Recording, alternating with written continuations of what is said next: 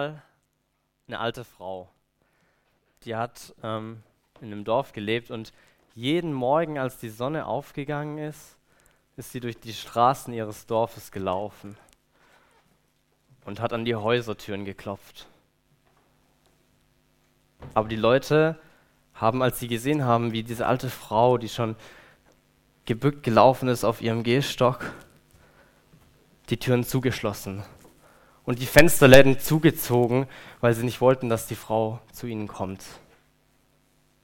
Und jeden Tag aufs Neue läuft die Frau durch die Gassen und klopft an die Türen, aber keiner öffnet ihr. Und eines Tages kommt ein junger Mann in das Dorf geritten, auf seinem Pferd wunderschön gekleidet. Ähm, das Pferd sieht wunderschön aus, ein schwarzer Hengst. Und er geht zum ersten Haus und will gerade anklopfen, da wird schon die Türe aufgerissen und er wird praktisch reingezogen und eingeladen, bei den Leuten mitzuessen und die Leute ähm, lassen ihn gar nicht mehr gehen. Und das geschieht bei jedem Haus. Und die alte Frau wundert sich. Dann passt sie den jungen Mann ab, als er gerade abends wieder aus einem Haus rausgeht und fragt ihn, wie machst du das? Dass die Leute dir die Türe aufmachen. Und der junge Mann war ganz erstaunt, weil er das gar nicht anders kennt. Er sagt, ja, das ist doch normal, die Leute, die wollen Gemeinschaft haben. Und die Frau sagt zu ihm, also, wenn ich komme, dann schließen die Menschen die Türen zu und lassen mich nicht rein. Der junge Mann wusste gar nicht, was er sagen sollte. Und dann hat er sie einfach gefragt, wie heißt du? Und sie sagte, Wahrheit. Wie heißen Sie denn, junger Mann? Und er sagte, ich heiße Geschichte. Und dem jungen Mann tat die Frau so leid, dass er gesagt hat, komm, steig auf mein Pferd, wir reiten gemeinsam durch die, Dorf, durch die Dörfer und haben mit den Menschen Gemeinschaft. Und seitdem erzählen sich die Menschen Geschichten. Und wir machen das ja momentan auch im Gottesdienst. Und ich denke, dass wenn Geschichten Wahrheit vermitteln, also wenn sozusagen Geschichte und Wahrheit zusammenreisen, dann trifft es vor allem in der Bibel zu. Wir haben Geschichten, die voll mit Wahrheit sind. Und ich habe manchmal das Gefühl, dass wir die Geschichte von der Wahrheit versuchen zu trennen. So nach dem Motto, ähm, ja, eigentlich heißt die, will die Geschichte das und das sagen und genau das war es dann eigentlich. Wir brauchen die Geschichte eigentlich gar nicht mehr, weil wir ja wissen, was das eigentlich für uns sagen will. Aber ich glaube, das wird den biblischen Geschichten nicht immer gerecht. Weil ich glaube, dass die Geschichten viel mehr sind als nur irgendeine Wahrheit, die vermittelt werden soll. Das heißt, wenn wir die Geschichten richtig verstehen wollen, dann müssen wir uns so ein bisschen ähm, zurückversetzen, wie das damals war. Und ihr müsst euch vorstellen, zu den Zeiten, wo diese Geschichten aufgeschrieben wurden, bei Mose und dann bei Josua und später bis zu den Königen, waren die Kulturen mündliche Kulturen. Das heißt, sie hatten nicht so viele Texte wie wir, nicht so viele Bücher und so weiter. Und man hat gelernt durch das Zuhören und durch das Erzählen. Und die Geschichten wurden weitergegeben von Generation zu Generation an den Lagerfeuern. Und wir haben das in unserer Kultur ein bisschen verlernt. Ich glaube, im Nahen Osten ist es immer noch so ein bisschen gang und gäbe, dass man sich Geschichten erzählt, die eben Wahrheit vermitteln und auch Moral. Das heißt, wir müssen uns jetzt vorstellen, dass wir in einer Kultur leben ohne Bücher und wir lernen durch das Zuhören. Und eine dieser Geschichten ist eben die Geschichte vom Anfang. Und die machen wir ja momentan hier im Gottesdienst, ähm, gehen wir die durch. Und wir haben bisher gehört, wie Gott alles ganz mächtig erschaffen hat. Alles, die ganze Schöpfung ist entstanden durch Gottes Kreativität und durch seinen Willen. Davor war nur Chaos. Und dann haben wir gehört, dass Gott diesen Baum des Lebens pflanzt. Und er sagt, du sollst nicht davon essen, sonst wirst du davon sterben. Das war ein bisschen komisch. Aber okay. Und all das hat stattgefunden in diesem Garten Eden. Der hat sogar irgendwie seinen Ort, das wird ja da beschrieben, wo der ist. Das heißt, wir fragen uns, hm, was ist da jetzt eigentlich momentan? Und genau, dann hat Gott noch dem Mann zum Abschluss des zweiten Kapitels die Frau geschaffen, als Geschenk und auch als Hilfe. Und es war alles gut. Und die Spannung ist zwar ein bisschen gestiegen, als diese Geschichte mit dem Pflanzen vom Baum aufgekommen ist, aber dann kam das mit der Frau und alles war wieder gut. Und wir haben uns dann am Ende eigentlich von Kapitel 2, haben uns gefragt, was ist denn jetzt passiert? Also, wenn das stimmt, das, was wir heute sehen, ist nicht nur gut. Was ist da passiert? Was ist mit diesem Garten Eden passiert? Und das erfahren wir heute.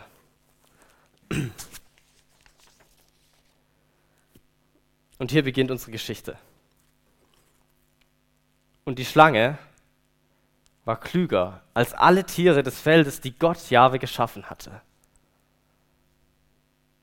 Und die Schlange sprach zur Frau, ist es wahr, dass Gott gesagt hat, ihr sollt von allen Bäumen des Gartens nicht essen? Und die Frau sprach zur Schlange, von allen Früchten der Bäume des Gartens essen wir, aber von der Frucht des Baumes, der in der Mitte des Gartens steht, davon hat Gott gesagt, ihr sollt nicht davon essen und ihr sollt ihn nicht berühren, damit ihr nicht sterbt. Und die Schlange sprach zur Frau, keineswegs werdet ihr sterben, sondern Gott weiß, dass an dem Tag, da ihr davon esst, eure Augen aufgetan werden und ihr erkennen werdet Gutes und Böses und ihr werdet sein wie Gott. Und die Frau sah, dass der Baum gut zur Speise war und eine Lust für die Augen. Und sie nahm von seiner Frucht und sie aß. Und sie gab auch ihrem Mann bei ihr und er aß. Da wurden ihre beiden Augen aufgetan und sie erkannten, dass sie nackt waren und sie hefteten sich Feigenblätter zusammen und machten sich Schurze. Und sie hörten die Stimme Gottes, Jahwes, der im Garten wandelte bei der Kühle des Tages. Und sie versteckten sich, der Mensch und seine Frau, vor dem Angesicht Gottes, mitten zwischen den Bäumen des Gartens. Und Gott rief den Menschen und sprach, wo bist du? Wo bist du? Und er sagte, ich hörte deine Stimme im Garten und ich fürchtete mich, weil ich nackt bin. Und ich, ich versteckte mich. Und Gott sprach, wer hat dir gesagt, dass du nackt bist? Hast du etwa von dem Baum gegessen, von dem ich dir geboten habe, du sollst nichts davon essen? Und der Mensch sprach, die Frau, die du mir zur Seite gestellt hast, sie gab mir von dem Baum und ich aß. Und Gott sprach zur Frau, was hast du getan? Und die Frau sagte, die Schlange hat mich getäuscht. Und ich aß. Und Gott Jahwe sprach zur Schlange, weil du das getan hast, sollst du verflucht sein, abgesondert von allem Vieh und von allen Tieren des Feldes. Auf deinem Bauch sollst du kriechen, alle Tage deines Lebens und Staub fressen. Und ich werde Feindschaft setzen zwischen dir und der Frau, zwischen deinem Samen und zwischen ihrem Samen. Er wird dir den Kopf zermalmen und du, du wirst ihm die Ferse zermalmen. Und zu der Frau sprach er, ich werde die Mühsal deiner Schwangerschaft sehr vermehren. Mit Schmerzen sollst du Kinder gebären und dein Verlangen soll nach deinem Mann sein, er aber wird über dich herrschen. Und zum Mann sprach er, weil du auf die Stimme deiner Frau gehört hast und gegessen hast von dem Baum, von dem ich dir gesagt habe, du sollst nicht davon essen. So soll der Erdboden verflucht sein um deinetwillen. Mit Mühsal sollst du davon essen, alle Tage deines Lebens. Im Schweiß deines Angesichts wirst du dein Brot essen. Dornen und Disteln wird er dir wachsen lassen, bis du zurückkehrst zum Erdboden, denn von ihm bist du genommen, denn Staub bist du und zum Staub sollst du zurückkehren.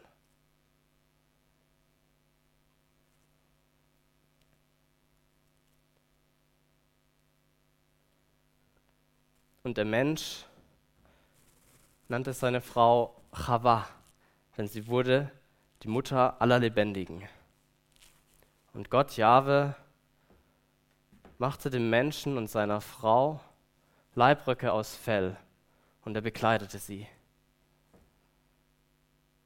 Und er sprach, der Mensch ist jetzt geworden wie einer von uns, zu erkennen Gutes und Böses. Nun, dass er nicht auch noch seine Hand ausstrecke und vom Baum des Lebens nehme und esse und ewig lebe. Und Gott, Jahwe, schickte den Menschen aus dem Garten, den Erdboden zu bebauen, von dem er genommen war. Und er trieb den Menschen aus und ließ die Cherubim sich östlich vom Garten Eden lagern und die Flamme des zuckenden Schwertes um den Weg zum Baum des Lebens zu bewachen.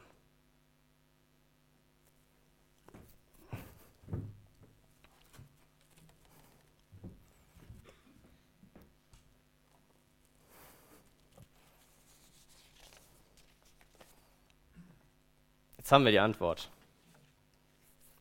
Jetzt wissen wir, was passiert ist mit diesem Garten. Daher kommt also das Böse. Ich habe diese Woche mit einem Freund geredet, der sehr esoterisch unterwegs ist. Und er hat mir so erklärt, wie er denkt, dass es eigentlich voll einfach ist, so eine perfekte Gesellschaft zu schaffen. So. Hat mir das so ein bisschen erklärt. Und dann habe ich ihm gesagt, glaubst du nicht, dass das Problem irgendwie tiefer liegt so? Und da hat er angefangen, so ein bisschen darüber zu reden, über das Böse. Und das war super interessant, weil er meinte, ja, das stimmt schon, also es ist ohne Zweifel so, dass es eine Vorherrschaft des Bösen gibt momentan. Die Menschen sehen gar nicht, dass sie eigentlich gerettet werden müssen und so. Da habe ich gesagt, schau mal, ich bereite momentan eine Predigt vor. Da geht es genau darum, woher diese Vorherrschaft des Bösen kommt. Bevor wir jetzt zur Rettung oder sowas springen, schauen wir nochmal in die Geschichte. Weil eine Geschichte ist mehr als nur eine Erklärung. Sie will nicht nur informieren, sondern auch unterhalten. Sie will belehren und emotional so stimulieren, dass man sich dann auch verändert. Und zwar auf diese ästhetische Art und Weise.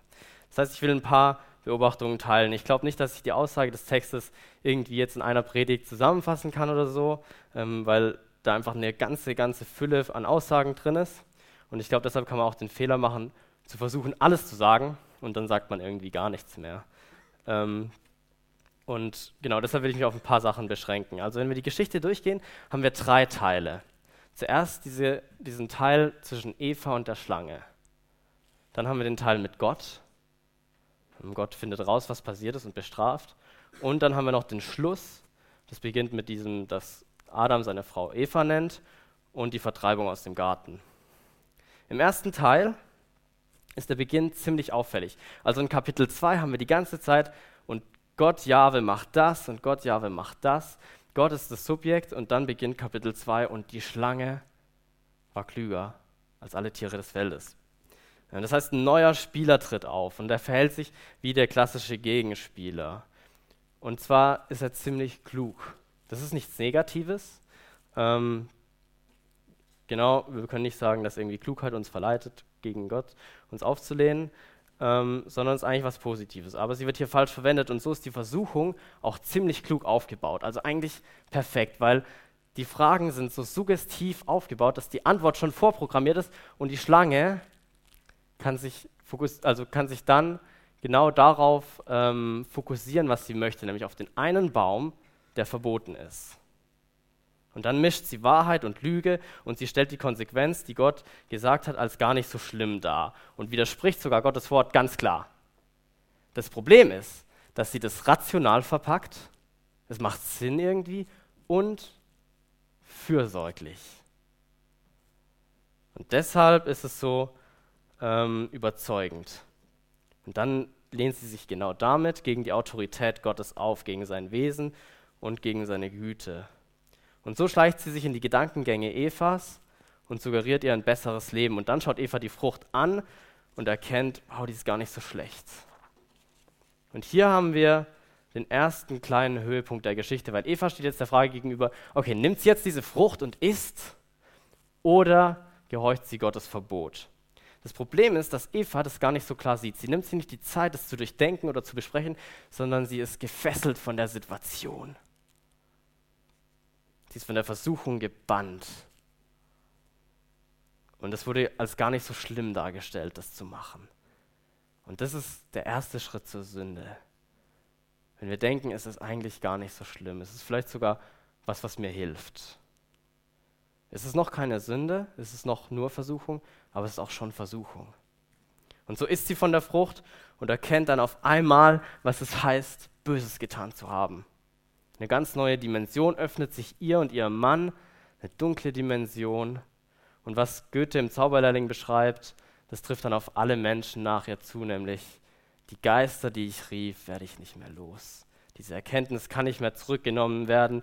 Die Folgen sind verheerend. Wir lesen dann von Scham, wir lesen von Angst, wir lesen von Selbstrechtfertigung, wir lesen davon, wie die Schuld weggeschoben wird, wir lesen von zerstörten Beziehungen und von Undankbarkeit. Und das geht dann auch weiter, die nächsten Kapitel, die nächsten Male. Und so endet dann der erste Akt und die Spannung ist immer noch am Steigen, weil wir wissen, es gibt noch Gott. Und wir fragen uns jetzt, was passiert jetzt? Wie wird Gott jetzt reagieren? Und der zweite Teil beginnt dann leise und kühl und abends. Und die Schlange ist gar nicht mehr im Fokus, sie hat ihr Werk vollbracht, aber Gott kommt jetzt und sucht die Gemeinschaft mit dem Menschen, den er sich als Gegenüber ähm, geschaffen hat. Und Gott streckt sich nach dem Menschen aus. Wo bist du? Gottes erstes Ausstrecken nach dem Menschen. Und der Dialog, der jetzt folgt, ist voll mit Spannung und voll mit Tragik. Gott findet raus, was passiert ist und er zieht sofort die Konsequenz. Und er beginnt mit der Schlange. Er verflucht sie, sondert sie ab aufgrund ihrer Stellung. Ähm, die Strafe ist nicht das Kriechen sozusagen als an sich, ähm, aber die Absonderung von den Tieren und auch die Deutung des Kriechens dann. Also Gott sagt, von jetzt an wird man deine Art zu kriechen abgesondert von allen Menschen als Strafe deuten, die an deine rebellische Tat erinnert, die Menschen zu dir hinab in den Staub zu ziehen. Und das passt sehr gut in die Zeit von Mose. Ne? Das Volk Israel wandert durch die Wüste und es sieht die Schlangen irgendwo in der Wüste. Immer wieder. Und es erinnert sie daran, ähm, an diese Rebellion des Menschen gegen Gott und an diese Rebellion, die immer noch weitergeht. Weil Vers 15 beschreibt ja diesen Kampf zwischen der Schlange und der Frau. Und dieser Kampf ist aber auch nicht nur physisch zwischen einer Schlange und einem Menschen, sondern auch metaphorisch dem Kampf zwischen dem Menschen und dem Bösen. Und dann wendet sich Gott an die Frau und verhängt ihre Strafe. Schmerzen, Leid, Unterdrückung, Beugen, genau da, wo sie ihre Freude haben soll, nämlich als Mutter und im Verhältnis zu ihrem Mann. Und es bleibt eine gestörte Beziehung zurück. Habt ihr das gemerkt? Am Schluss sind die Beziehungen alle kaputt wirklich kaputt. Zwischenmenschlich und zwischen Gott und Mensch. Und der Mann erhält dann auch Mühe und Leid angesichts einer tödlichen Vergänglichkeit. Die Strafe, die Gott gesagt hatte, nämlich, wenn du davon isst, dann wirst du sterben, die taucht erst in Vers 19 auf, ganz, ganz zum Schluss der Strafsprüche. Das heißt, die Folgen der Sünde, die Folgen dieser Rebellion von Adam und Eva waren viel, viel, viel verheerender, als sie sich hätten ausmalen können oder als sie geahnt haben. Viel schlimmer. Und hier hat das Drama den Höhepunkt und die Spannung löst sich ein bisschen auf. Gott hat sein absolutes Urteil ausgesprochen und dem ist nichts mehr hinzuzufügen und die Geschichte könnte enden. Macht sie auch, aber nicht mit einem und Adam und Eva mühten sich ab, bis sie starben, sondern es geht noch weiter. Es gibt noch irgendwie Bewegungen in dieser Situation, die jetzt eigentlich tot ist. Und diese Benennung von Adam, die leitet das Weiterleben ein. Es gibt noch leben. Das ist eigentlich voll verrückt. Und Gott macht dem Menschen Kleider. Und wir sehen hier ein ganz interessantes Muster, das zieht sich jetzt auch weiter dann in den nächsten Kapitel.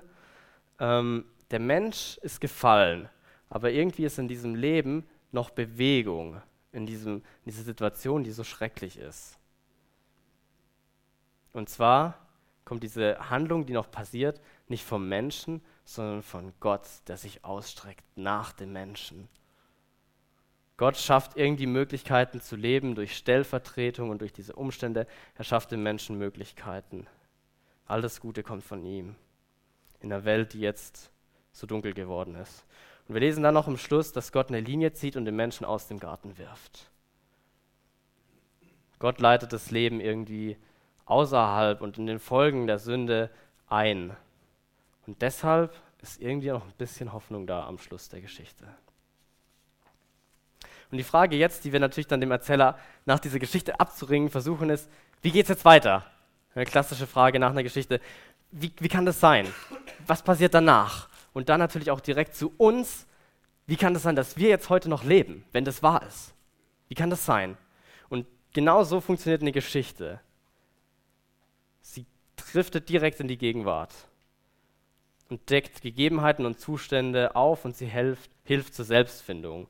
Und das funktioniert hier in der Geschichte ganz gut durch Identifikation. Man identifiziert sich mit Adam und mit Eva. Das ist ziemlich offensichtlich und auch nicht ungewöhnlich bei solchen Geschichten. Das heißt, wir lernen auf mehreren Ebenen. Wir lernen etwas über den Menschen, über das Selbst des Menschen. Wenn die Geschichte stimmt, dann sind wir Sünder, die in schrecklichen Umständen leben und in einem ewigen Kampf zwischen dem Bösen und zwischen uns. Voll mit Mühe. Und wir lernen was über die Wirklichkeit, nämlich, dass die Welt heute eine Folge des Sündenfalls ist. Und was das bedeutet, das kommt die nächsten Wochen. Und wir lernen noch was ganz Entscheidendes Drittes, nämlich etwas über Gott. Wir sehen, wie Gott mit Sünde umgeht. Die Linie, die Gott zeichnet, und den Menschen aus dem Garten wirft, ist eine Linie, die ist verankert in Gottes Herzen. Es ist Gottes ewiges Nein zu Sünde. Und das ist abschreckend für uns, wenn wir auf der falschen Seite stehen. Das ist traurig. Und so sind wir Schüler dieser Geschichte, die uns beibringt, dass was Gott verordnet hat, muss unbedingt eingehalten werden. Und das hat sich nicht verändert so wie es damals das Volk Israel in der Wüste daran erinnern sollte, die Gesetze zu halten, so erinnert es uns heute, dass Gottes Verbote ernst sind. Weil Sünde ist ernst und die Konsequenzen sind nicht überschaubar. Wir sollten uns da nicht täuschen. Gott hat die Autorität zu verbieten. Und unser Verstoß dagegen zieht leidvolle Konsequenzen nach sich. Ich habe das irgendwie persönlich auch ähm, irgendwie begriffen vor ein paar Wochen und habe dann, ich schreibe aber dann so ein Gebetsbuch und ich wollte euch vorlesen, wie ich das für mich mitgenommen habe. Dass ich verstanden habe, dass Gott die Autorität hat zu verbieten.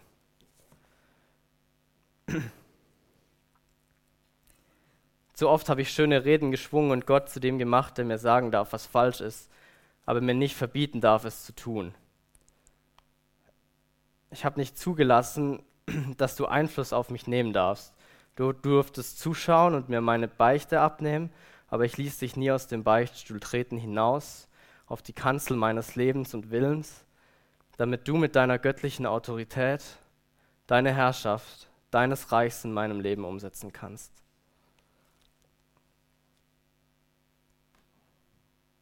Ich will es jetzt nicht so sehr vertiefen hier. Ich denke, die Geschichte veranschaulicht das eigentlich gut genug wer Gott ist und wer wir sind. Und ich will jetzt einfach der Geschichte noch folgen, die jetzt vor allem Fragen aufwirft. Und die habe ich auch aufgeschrieben. Ähm, und die erste Frage sind die Fragen, die wir nach der Geschichte haben. Und zwar, wie gestaltet sich jetzt das Leben in den Folgen des Sündenfalls? Was passiert jetzt danach? Und das lesen wir in den nächsten Kapiteln, das heißt nächste Woche unbedingt kommen. Und die anderen Fragen sind dann aber auch für uns persönlich, wie können wir jetzt mit dieser Identität der gefallenen Schöpfung umgehen? Wie können, was, was können wir jetzt noch machen? Weil das ist ja echt eine, keine gute Seite, auf der wir jetzt stehen. Es ist einfach nicht, nicht gut. Ne? Und was können wir machen? Und wie wird sich dann, und das hängt damit zusammen, dieser Kampf mit dem Bösen, wie wird er sich gestalten? Und welche Rolle können wir noch einnehmen? Was können wir machen gegen diesen Kampf mit der Schlange? Und vor allem auch, welche Rolle wird Gott spielen, nicht nur der Mensch? Wir haben ja gesehen, okay, die Handlung kommt vor allem von Gott und die Frage ist, was kann Gott noch was machen? Gibt es da noch irgendwie Rettung oder so? Das sind die Fragen der Geschichte. Und die nächsten Fragen sind die Fragen an uns. Der, wenn wir uns identifizieren mit Adam und Eva, dann sind die Fragen, die Gott Adam und Eva stellt, auch unsere Fragen. Und zwar, wo bist du? Oder dieses, hast du etwa das getan, von dem ich dir geboten habe, du sollst es nicht tun? Und da kann jetzt jeder seine Lieblingssünde reinschreiben. Streits, Undankbarkeit. Ich glaube, ihr wisst es genau. Und dann fragt Gott Eva, was hast du da getan? Und die Herausforderung ist, sich diesen Fragen zu stellen und dann zu erkennen, diese Verdammung Gottes geschieht zu Recht. Aber gleichzeitig beinhaltet sie noch keine Lösung des Problems. Und deshalb ist die Frage jetzt, was machen wir jetzt? Und ich denke, es gibt eine ganz klare Aussage, die, wenn wir die Geschichte hören, auch absolut direkt uns einfällt, nämlich halte unbedingt die Gebote Gottes. Wenn du es nicht tust, öffnest du dem Bösen Tür und Tor. Halte unbedingt die Gebote Gottes. Wenn du es nicht tust, öffnest du dem Bösen Tür und Tor. Widersteh der Schlange. Und wehr die Verführung ab, egal von wem sie kommt. Bei Adam kommen sie von seiner Frau, vielleicht kommt sie bei dir von dir, aus deinem eigenen Herzen. Vielleicht kommt die Versuchung von irgendwelchen Arbeitskollegen, die mies sind zu dir, von deinem Chef, vielleicht von deinen Geschwistern, von deinen Eltern. Wehr die Verführung ab und schenk Gott Glauben. Und nimm also die Gebote Gottes ernster, als Adam und Eva es taten, weil die Folgen sind von menschlicher Seite aus irreparabel. Das ist das, was die Moral hinter der Geschichte ist. Und dann können wir aber noch weitergehen und uns überlegen, was ist die Lösung? Denk über eine Lösung nach, wie man ein solches tiefgreifendes Problem lösen könnte. Denk über eine Lösung nach, wie man ein solches tiefgreifendes Problem lösen könnte. Ich habe das ab und an gemacht, dass ich ähm, ich lese gerne Romane. Und vielleicht kennt ihr das, wenn man, wenn das einfach so spannend ist, dass man einfach es nicht mehr aushält und dann klettert man bis ans Ende des Buchs, schaut so durch, ah, okay, der lebt noch, der lebt noch, ah, der ist noch mit dem zusammen, okay, gut, perfekt, okay, ich lese jetzt weiter, aber ich weiß natürlich jetzt nichts. Und ähm, wenn wir das in der Bibel machen, das heißt, wir spoilern jetzt, dann lesen wir ganz zum Schluss, also wirklich ganz zum Schluss, Offenbarung 21, folgendes Ende. Seht, die Wohnung Gottes ist jetzt bei den Menschen. Gott wird in ihrer Mitte wohnen. Sie werden sein Volk sein, ein Volk aus vielen Völkern, und er selbst, ihr Gott, wird immer bei ihnen sein. Er wird alle ihre Tränen abwischen. Es wird keinen Tod mehr geben kein Leid und keine Schmerzen. Es werden keine Angstschreie mehr zu hören sein, denn was früher war, ist vergangen. Wow.